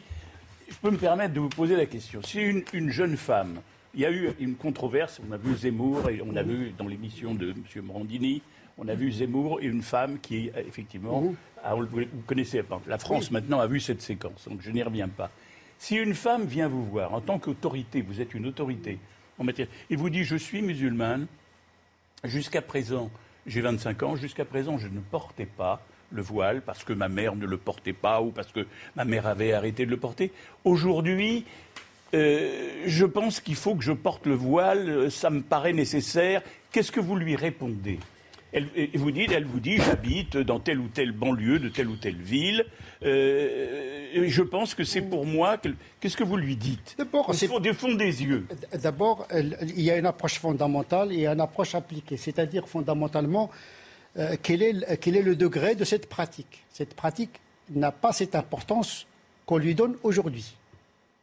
Il n'y a pas de voile islamique, il n'y a pas de foulard islamique, il y a une pudeur universelle qui se traduit dans les, vêtements euh, culturels. Alors comment vous Donc les vêtements, j'essaie un peu d'expliquer un petit peu. C'est ça. Est-ce que c'est un acte politique? Est-ce que c'est un acte d'hostilité à la culture française Pourquoi pas Franchement, je, ne crois pas que c'est un acte politique. Les gens, beaucoup de musulmans pensent que c'est une pratique importante.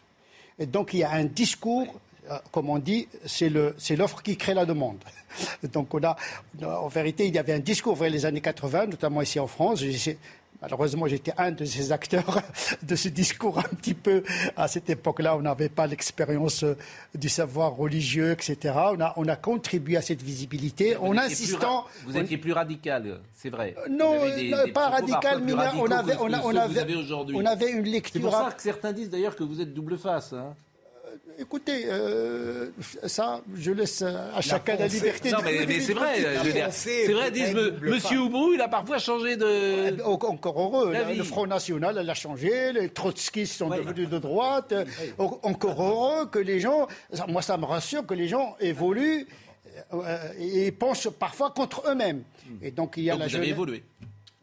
Mais les pas. Répondu, hein. Quel conseil, je, reviens. Quel conseil vous donnez à cette femme Moi, franchement, je n'encourage pas les femmes à mettre le foulard. Je les encourage à pratiquer la spiritualité, les prières, le jeûne, la bonté, la pudeur, etc. Tous les imams Sont sur votre ligne ou pas? Beaucoup d'imams aujourd'hui commencent un petit peu à écouter mon approche qui relativise les pratiques. mais en même temps, mais en même temps, je respecte la liberté parce qu'il y a d'autres facteurs parce que euh, beaucoup de femmes et beaucoup d'hommes, ils ont besoin d'excipients, d'adjuvants spirituels pour pouvoir s'accrocher à quelque chose. On est dans la symbolique. Donc je prends en considération cette psychologie de besoin de, à un moment de conversion, les gens dans des moments de conversion, c'est un moment très, très fragile, c'est un moment très, très sensible parce qu'on on veut, on veut, on veut faire un saut vers quelque chose. Et pour beaucoup de musulmans, ils pensent que le foulard, c'est comme un acte de baptême. Or, il n'y a pas de baptême en islam. Ce n'est pas la circoncision des hommes, ce n'est pas l'équivalent de la circoncision pour les hommes. Et donc, tel, on a tellement assisté sur le foulard que beaucoup de musulmans pensent que c'est important. Or, ce n'est pas le cas. Moi, je trouve que les Bordelais ont de la chance de vous avoir, monsieur, parce que vous êtes un homme de tolérance, à vous entendre et probablement à vous lire. Euh, on avait tenté à une certaine époque avec le président Sarkozy de différencier l'islam en France et l'islam de France. Et ça a été très compliqué d'organiser tout ça. Et puis ça n'a pas très bien marché par la suite, puisqu'il n'y a pas eu de prise de parole lorsque c'était un petit peu chaud, que l'ambiance était un petit peu délétère, de la part de l'islam euh, de France. Et c'est pour ça que vous êtes quand même, à mon avis, beaucoup plus rare que vous ne voulez bien le dire par rapport à vos autres confrères, euh, puisque l'on a quand même beaucoup, beaucoup de cas de mosquées qui, se sont durcies depuis ces dix dernières années. Donc euh, j'espère que vous êtes un homme d'autorité, comme le disait Gérard Carrérou, mais je ne pense pas qu'aujourd'hui, ça soit euh, la majorité de vos. Il ne faut pas dire ça. Il ne faut pas dire ça parce qu'il y a une réalité qui, est en évolution. le temps des religions, ce n'est pas le temps politique, ce n'est pas le temps médiatique. Il y a un moment d'acculturation. Les gens de plus en plus sont confrontés à la réalité, la droitisation de notre société. Donc tout cela interpelle les musulmans. Ils sont devenus presque à l'image de leur, de leur, de, leur, de leur société, puisqu'ils votent euh, l'extrême droite, l'extrême gauche. Euh, vous savez, il n'y a plus de, de, vote à gauche pour les musulmans aujourd'hui. Donc il y a un paysage qui est en évolution et n'est pas très perceptible, mais il est réel. Mais je pense qu'il y a un mouvement, un mouvement d'adaptation. C'est vrai que le, morceau est un peu gros, euh, la masse de l'immigration, la visibilité, etc. Mais je pense que euh, la machine assimilationniste fait son affaire. La digestion républicaine est, est en œuvre, sauf qu'elle est lente par rapport par rapport à, l'accélération de notre histoire. cependant, il y a quatre fois plus de femmes qui portent le voile. Les statistiques, là, sont formelles. Les femmes, je parle des jeunes générations, je ne parle pas d'une vieille femme qui a porté le voile. Généralement, ce sont les jeunes qui le... les, jeunes qui portent quatre fois plus qu'il n'y en avait il y a, il y a un certain nombre Je pense que c'est un phénomène de tendance, à mon, à mon ah sens. Oui, mais, euh, qui provoque... quand, vous voyez, par exemple, une fille avec un foulard, avec un, jean déchiré, ben, ben, où est-ce qu'il est la pudeur là-dedans Il y a un peu de cohérence, il n'y a plus de cohérence c'est devenu vraiment un truc euh, de... Il ne faudrait donc pas confondre la notion théologique de la communauté religieuse avec cette ethnologique tribale d'une part et celle de communauté politique nationale d'autre part. Contrairement aux préjugés, l'islam est d'abord théologiquement une religion de l'individu. Il n'y a aucune médiation entre le musulman et son Dieu. Le musulman est donc théologiquement affranchi de tout communautarisme et n'a pas besoin de passer par l'adhésion à une communauté physique pour accéder à son salut propre. C'est très intéressant ce que vous dites, c'est très théorique. J'ai peur que ça ne se passe pas comme ça sur le terrain. Non, non, non mais le, terrain, le terrain euh, n'est pas statique, le terrain. Il faut un, peu d'espérance agissante. Moi, je, je, je, préfère un optimisme agissant.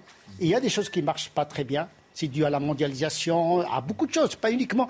En, réalité, la visibilité de l'islam en France, c'est en même temps un symptôme et une cause du malaise. sans doute. Et vous savez, la douleur qui est un symptôme, il peut aggraver la, maladie. Donc effectivement, il y a une dialectique entre le symptôme et l'étiologie. Parfois, c'est dialectique. Est-ce que vraiment le malaise de la France vient uniquement de, des musulmans ou bien ça dépasse ce, répertoire? Sujet tabou. Sujet tabou. Euh, le rapport des musulmans aux femmes. Et souvent. Euh, Comme beaucoup de cultures. Euh, ne dites pas musulman parce que le musulman c'est quelque chose de très abstrait. D'ailleurs, vous avez raison. Parce que tout, vous avez raison. la vie musulman n'est pas islamique. Vous avez raison, mais c'est vrai que euh, peut-être que toutes les religions méditerranéennes, etc. Beaucoup de et, des lectures médiévales également qui ont pris en considération la culture médiévale. Mais on a le sentiment peut-être que des religions, toutes les religions n'en sont pas au même point. Euh, la religion catholique s'est affranchie de certaines choses. Ça dépend des, catholiques. Euh... Et bien sûr. Ça dépend des catholiques. C'est pas les catholiques de France, ils sont très sécularisés. Mais allez chercher dans les catholiques africains, les catholiques euh, de, de, de, Guatemala, je sais pas. J'entends ce que vous dites. Vous allez voir les mêmes. Il y a même des, catholiques polygames en, en, Afrique. J'entends tout, tout, ça. Tout ça est sans doute vrai. Il faut se méfier de, toute généralisation culturelle. Mais vous avez raison. C'est un, problème de culture qui se répercute sur l'islam, qui devient un vernis d'une culture qui n'a rien à voir avec l'islam. Est-ce qu'aujourd'hui, vous avez le sentiment, dans, avec les musulmans que vous recevez, euh, avec lesquels vous parlez, qu'effectivement, il y a des progrès à faire chez les jeunes musulmans de France, que ce rapport à la femme n'est pas euh, celui qui convient, que le rapport d'égalité n'est pas toujours mis en place, qu'il y a des bars où euh, les femmes n'ont pas le droit de rentrer, il y a un rapport aussi à la sexualité parfois, les, je veux dire, de, de, de, de justement souhaiter qu'elle soit voilée ou habillée des pieds. Est-ce qu'il y a... Ce que vous dites, ce que vous dites existe, mais c'est, pour moi, en tant que théologien, c'est un problème anthropologique et pas théologique. C'est pas lié à la religion musulmane. En tant que théologie, euh, pas du tout. Pas- quand, quand on, quand on lit euh, les, les- on- euh, ce que les, les- les- les scolastiques musulmans du Moyen Âge, les, les canonistes Oui, du Moyen Âge, le- on n'est même pas au Moyen Âge par rapport à ces gens-là qui ont des, des- des- des avis incroyables sur la monogamie, etc., etc. Parce que euh, au Moyen Âge, la pensée musulmane était dynamique, parce que c'est une civilisation prospère, dominante, et on est tolérant quand on est dominant.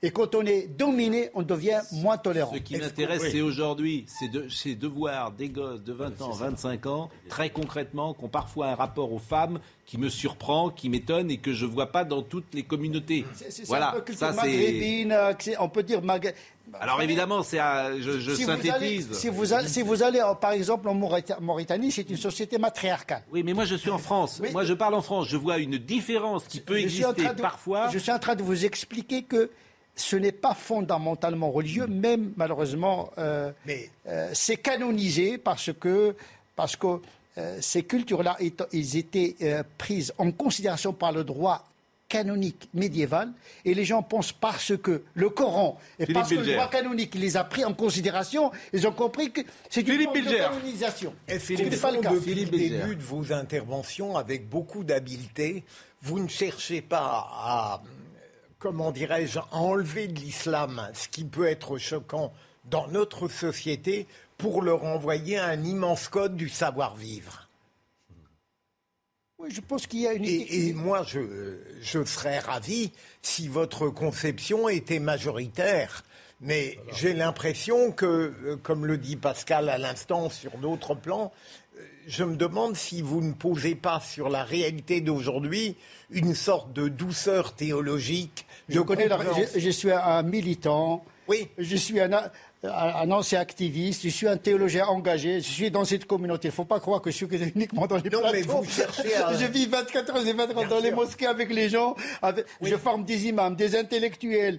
Euh, je m'occupe de la pédagogie de l'essentiel, l'enseignement religieux aux enfants dans les écoles. Non, je, Je suis, je pas. suis dans la réalité. Je suis dans le terrain et le souterrain. Parce que j'étais un imam des caves également. Euh, donc, euh, je connais cette réalité.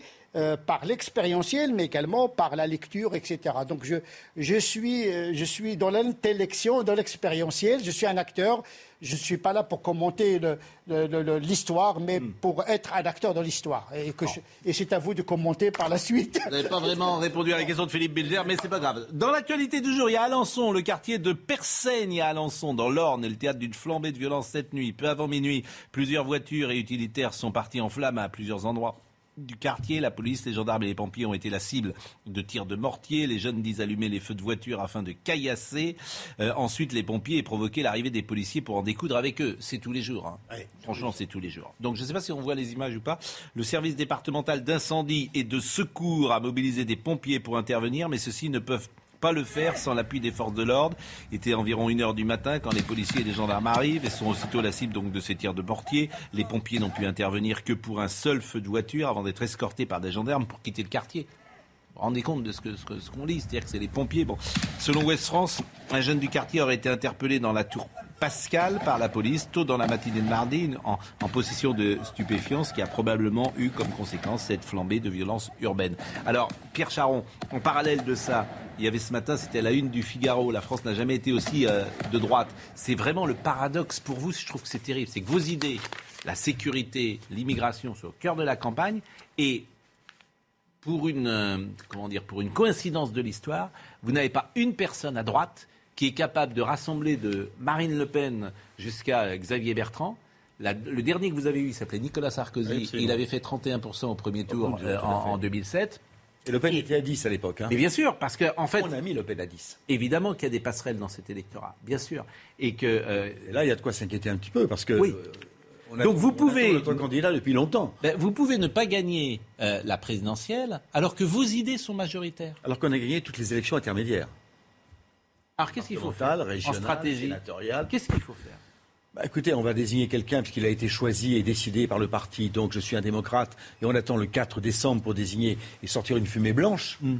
euh, qui sera un homme, une femme, et puis qui ensuite démarrera la campagne donc pour les fêtes, puis qui ensuite, c'est- c'est pour ça que je suis un petit peu inquiet quand même. Nous ne sommes pas sur le podium aujourd'hui, et le podium il n'y a que deux places, c'est pas les Jeux Olympiques, et donc on n'est pas sur la place du podium. Donc il va falloir qu'on ait un candidat ou une candidate qui fonce, qui accélère, et qui n'écoute pas euh, trop La Fontaine et ses fables par rapport à la tortue et son lièvre. Et vous y croyez vraiment euh, Non, franchement? manifestement, Vous vous êtes un croyez homme, pas. je vous connais depuis suffisamment d'années pour savoir que vous avez un, un parler, comme on dit maintenant, cash. Vous dites les choses. Est-ce que vous croyez sincèrement qu'aujourd'hui, le candidat, quel qu'il soit, ou la candidate, quel qu'il soit, de votre parti, le 4 décembre, a la moindre chance de s'imposer à cet électorat de droite qui représente à peu près aujourd'hui 43% officiellement et sans doute plus électoralement Alors, il va se passer quand même quelque chose, euh, Gérard. C'est qu'ils ne peuvent pas rester tous les deux à 15-15. Euh, Pourquoi bah Parce qu'il va y en avoir un des deux qui va dévisser. Pourquoi Ou, ou la météorite Zemmour rentre dans l'atmosphère et se désintègre, auquel cas Mme Le Pen est de retour et M. Bardella aussi. Ou, ou alors, ça continue comme ça et l'un des deux dévisse. Mais c'est non, ces deux électorats, on Non, en a parlé tout à l'heure, qui sont 30. assez euh, différents. hein. Et qui sont le- peut-être pas en plus perméables. Le Figaro dit 37% de droite actuellement dans le- et 20% pour la gauche. Ouais. S'ils sont à 15-15, ça fait 30. Il resterait 7 points pour nous. Non, on a quand même d'autres ambitions que de Ouais. faire 7. C'est pour ça que ça ne peut pas rester comme ça. Il va se passer quelque chose. Il se passe toujours quelque chose de non prévu dans les présidentielles. Oui, il là, c'est Zemmour pour l'instant. Oui. Non, mais je Mais- rejoins totalement Pierre Charon, parce que sinon ce serait désespérant. Euh, il s'agit de savoir quel sera le candidat. Il va être nommé malheureusement très en retard, Oui. mais il ne faut pas croire que le cumul des droites, euh, paradoxalement comme en Italie, il y a eu deux branches d'extrême droite qui sont neutralisées. Le moment où Zemmour deviendra candidat ne va pas démontrer qu'il va monter. Moi, je crois que les républicains, s'ils se déchaînent, enfin, parlons net, ont une chance sérieuse. Non mais c'est pas ça mon sujet. Ben, c'était le mien. Oui, je suis d'accord avec vous, mais j'essayais de prendre de la hauteur. Comme d'habitude, mais Bon, je euh, des pâquerettes. Je suis d'accord avec vous. Ce qui m'intéresse, c'est vos idées. Vos idées sont majoritaires. Oui. Et le paradoxe, c'est que vous pouvez ne pas avoir un candidat qui euh, l'emporte. Donc c'est ça qui est intéressant. Mais, mais Donc, et, et quelle est la réponse que vous avez à ça C'est inquiétant. Ben, Quelle est la réponse que vous moi, avez je- à ça Et c'est même inquiétant pour le pays, parce que si Emmanuel Macron Oui. est réélu avec un pays qui ne pense pas comme lui, Bien sûr. Je veux dire, c'est un vrai problème Ça démocratique, parce que je veux dire, législatives un mois et demi après. Ça se verra dès les législatives. Oui. Et pour la première fois, un président n'aurait pas sa majorité.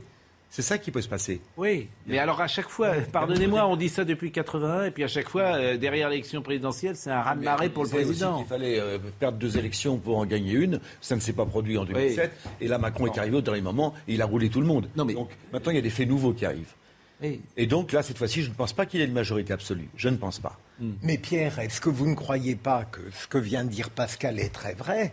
Tous les thèmes d'aujourd'hui, les républicains les ont depuis des années. Bien sûr. Ils Oui, n'ont oui, pas c'est ça qui m'intéresse. été. Mais ce qui peut troubler un peu le regard, c'est que les républicains sont en permanence dans une attitude de condescendance, voire de fine bouche devant des partis qui, en réalité, sont proches d'eux sur le plan du fond. Ben, c'est ce que je vous disais tout à l'heure au début de l'émission. C'est cette droite euh, de réforme par rapport à la droite de rupture. Il nous reste euh, quelques minutes. Il y a une jeune femme euh, qu'on a souvent invitée sur ce plateau qui s'appelle Pauline Desroulèdes, qui est une jeune femme exceptionnelle.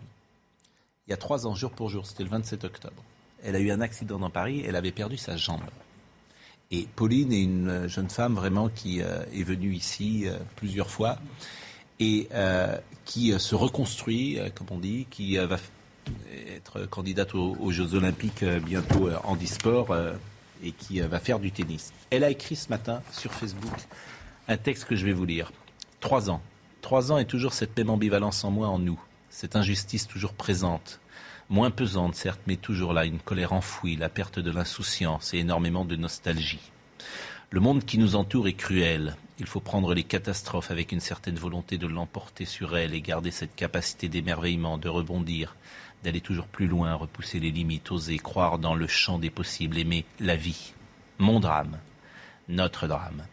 On ne peut rien faire contre le passé, mais on ne peut pas nier non plus que ça s'est passé. En ce jour d'anniversaire, j'ai également une pensée pour celles qui partagent ma vie. Vivre et subir une situation sans pouvoir prendre la souffrance de l'autre, victime de l'ombre, les oublier est une douleur à jamais gravée dans mon cœur, mais le temps fait son œuvre et la vie finit toujours par reprendre le dessus. Trois ans que j'ai perdu ma jambe et la douleur psychologique est intacte, mais trois ans que je me bats pour rester debout. Malgré les mauvais jours, les injustices, les jaloux, les rageux qui voudraient que je retourne au sol. Sachez que je suis prête à prendre tous les coups du monde. Je me relèverai toujours sur une jambe, une prothèse, peu importe. Trois ans que j'ai failli ne plus être là et que être en vie prend tout son sens. Plus le time, aux armes, a-t-elle conclu. Et elle avait été euh, percutée par un chauffard qui avait plus de 90 ans dans Paris. Cette jeune femme est magnifique.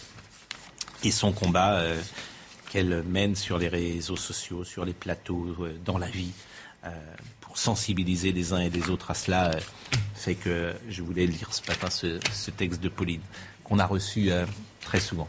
Il nous reste quelques secondes pour évoquer la reine d'Angleterre. La reine d'Angleterre un traumatisme, malheureusement. Qui effectivement n'ira pas à la COP 26. Et euh, vous l'avez rencontré, Pierre Charon, la reine d'Angleterre? Non, jamais.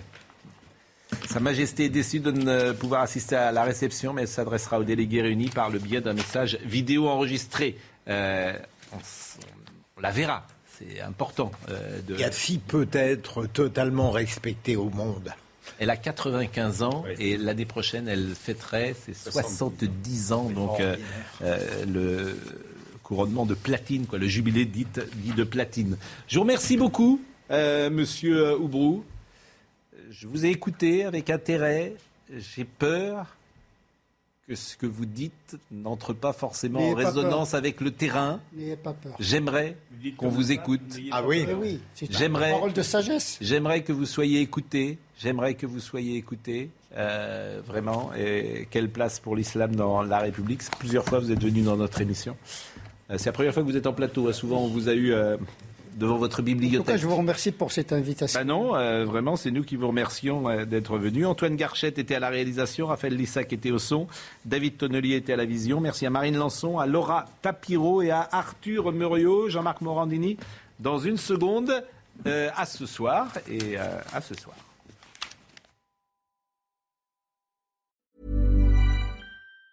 Planning for your next trip? Elevate your travel style with Quince. Quince has all the jet setting essentials you'll want for your next getaway, like European linen, premium luggage options, buttery soft Italian leather bags, and so much more. And it's all priced at 50 to 80% less than similar brands. Plus, Quince only works with factories that use safe and ethical manufacturing practices. Pack your bags with high-quality essentials you'll be wearing for vacations to come with Quince. Go to quince.com slash trip for free shipping and 365-day returns.